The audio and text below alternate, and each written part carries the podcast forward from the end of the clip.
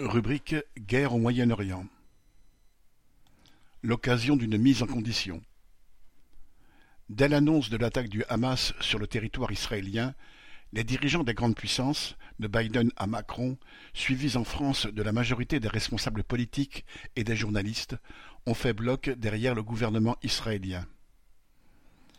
Alors qu'avec Netanyahou les relations étaient plutôt froides, Biden a immédiatement apporté son soutien inébranlable à Israël, son plus fidèle gendarme au Moyen-Orient. Nombre de dirigeants politiques français, LR, PS, Europe Écologie Les Verts, plusieurs ministres ou encore la présidente de l'Assemblée nationale ont participé à la manifestation organisée le 9 octobre par le Conseil représentatif des institutions juives de France, CRIF, en citation, solidarité avec Israël contre le terrorisme.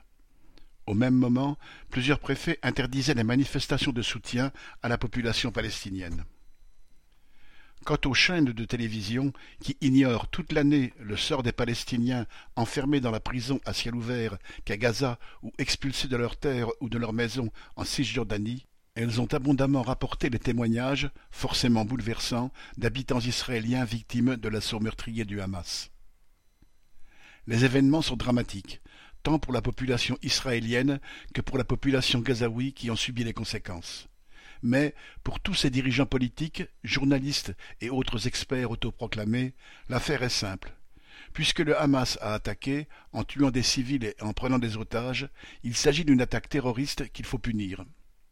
Que la punition terrible annoncée par Netanyahou soit subie par la population de Gaza enfermée, prise sous un déluge de bombes, privée d'eau, d'électricité, de nourriture, n'a pour eux aucune importance. De son côté, l'Union européenne, après d'autres pays, a immédiatement annoncé la suspension, puis seulement la révision des aides versées au territoire palestinien. Comme lors de l'invasion de l'Ukraine par l'armée de Poutine, comme lors des attentats de 2015 à Paris, les populations sont ainsi sommées de serrer les rangs derrière un prétendu camp des démocraties, aujourd'hui incarné par Israël, qui, en tant que démocratie, mais pour qui, serait menacé par un camp des terroristes. Tous ceux qui osent rappeler les responsabilités écrasantes des dirigeants israéliens, ceux d'hier et ceux d'aujourd'hui, dans l'oppression des Palestiniens et l'engrenage qui a conduit à cette nouvelle guerre, sont mis en accusation, assimilés à des antisémites ou à des apologistes du terrorisme. En France, comme dans les autres pays occidentaux, les gouvernements et leurs soutiens saisissent ainsi l'occasion offerte par l'attaque du Hamas pour appeler à une sorte d'unité politique derrière eux, leurs généraux et leurs armées, au nom de guillemets, valeurs qui sont en fait celles du maintien de leur domination sur le monde. C'est une intimidation à laquelle il ne faut pas céder. La solidarité avec le peuple palestinien opprimé l'hostilité aux méfaits de l'impérialisme ne peuvent pas non plus amener à approuver l'attaque menée par le Hamas avec ses méthodes et à voir dans cette organisation et son action les vengeurs du peuple palestinien.